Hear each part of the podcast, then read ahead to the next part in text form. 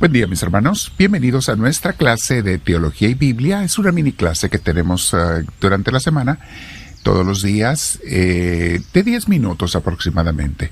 Bienvenidos a todos los misioneros del amor de Dios, que ya saben, está diseñada especialmente para ustedes, pero todo el mundo están invitados a escucharlas.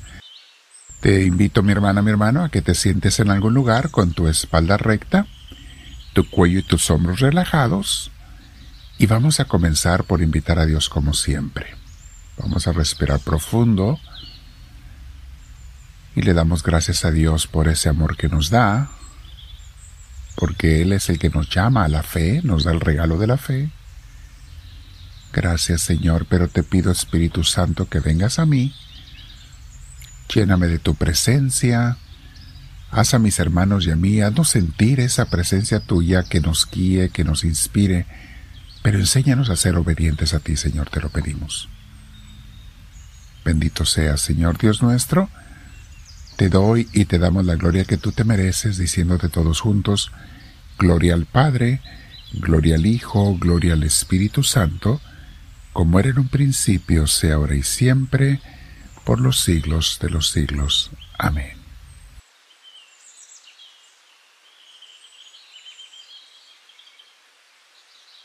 El día de hoy, mis hermanos, vamos a hablar sobre el amor de Dios por los sencillos.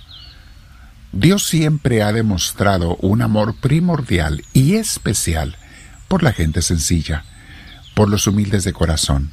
Cuando hablamos de humildes no nos referimos a personas que no tienen dinero, nos referimos a gente que en su corazón son gente sencilla, los que no se sienten más que nadie y están gustosos de ver con respeto y admiración a todos los demás, incluyendo a sí mismos.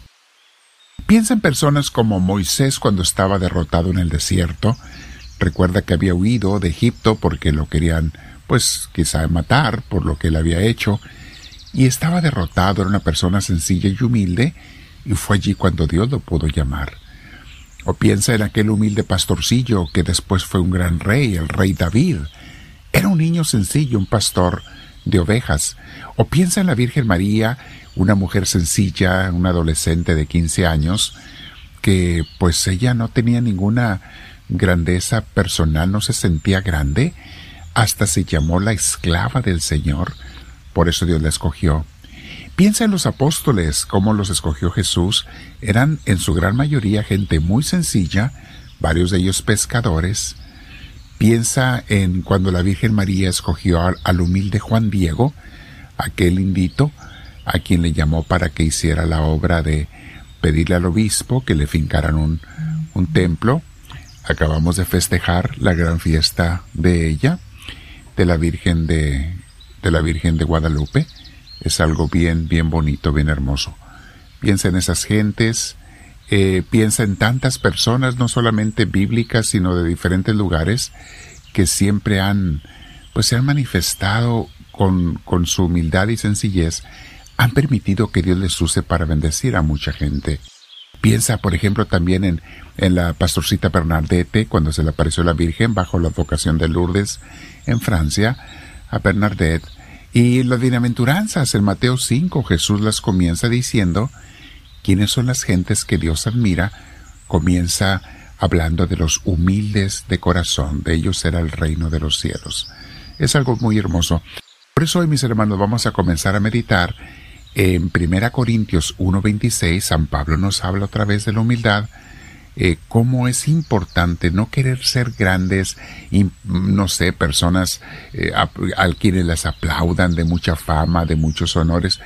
Mis hermanos, honestamente nadie es más feliz que la gente sencilla y humilde. Hay mucha paz en ser así. Y todos tenemos que luchar por eso, porque humanamente tendemos al orgullo, a la vanidad, a querer ser más, a vestirnos incluso de cierta elegancia para que nos admiren.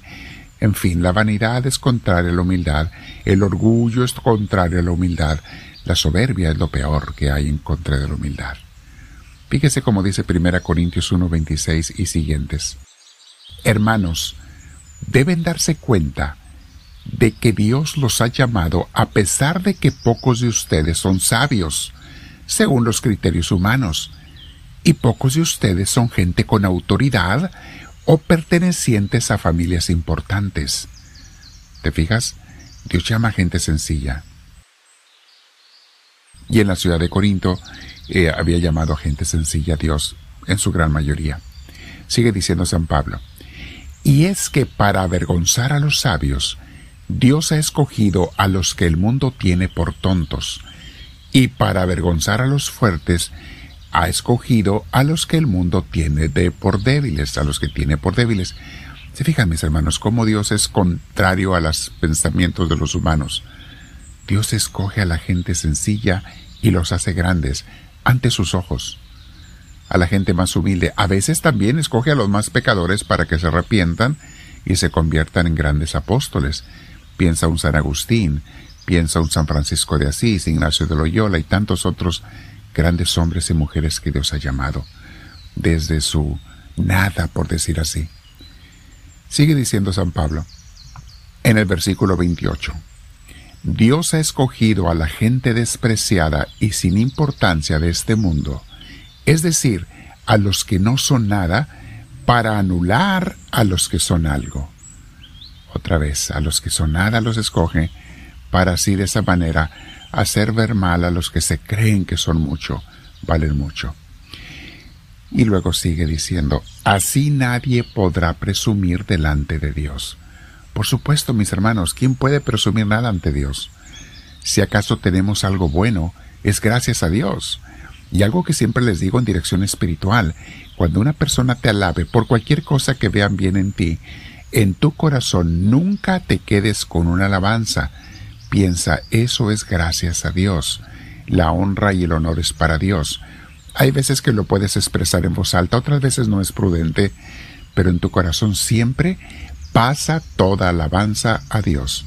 Nunca te quedes con ninguna alabanza tú, por favor, para nunca perder la humildad de Dios.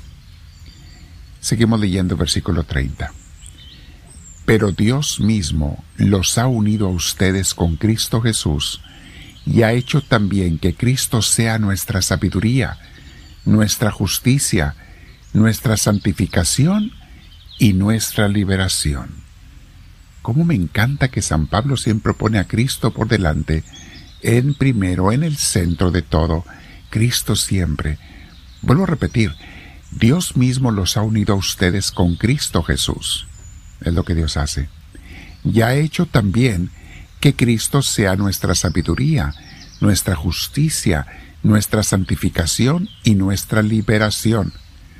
De esta manera, como dice la Escritura, si alguno quiere enorgullecerse, que se enorgullezca en el Señor. Palabra de Dios. Así es, mis hermanos. Si alguien se quiere enorgullecer que sea en Dios, nada en ti, nada en mí, nada en nadie de nosotros, porque no tenemos nada propio, mis hermanos. Todo es en Dios y de Dios. Es algo hermosísimo la palabra de hoy. Acabamos de celebrar la hermosísima fiesta de la Virgen de Guadalupe y algo de lo que meditamos fue precisamente en esto, el día de ayer, la humildad de la Madre María, la humildad de esa jovencita que luego fue la Madre de Dios y a la que Jesús nos entregó por madre a nosotros también. Esa humildad que vale oro y que la hizo ser tan reconocida precisamente por su sencillez, porque a los que se abajan Dios los levanta, pero a los que se levantan Dios los deja caer. Acuérdate de eso, mi hermana, mi hermano. Tú no te quieras nunca alzar.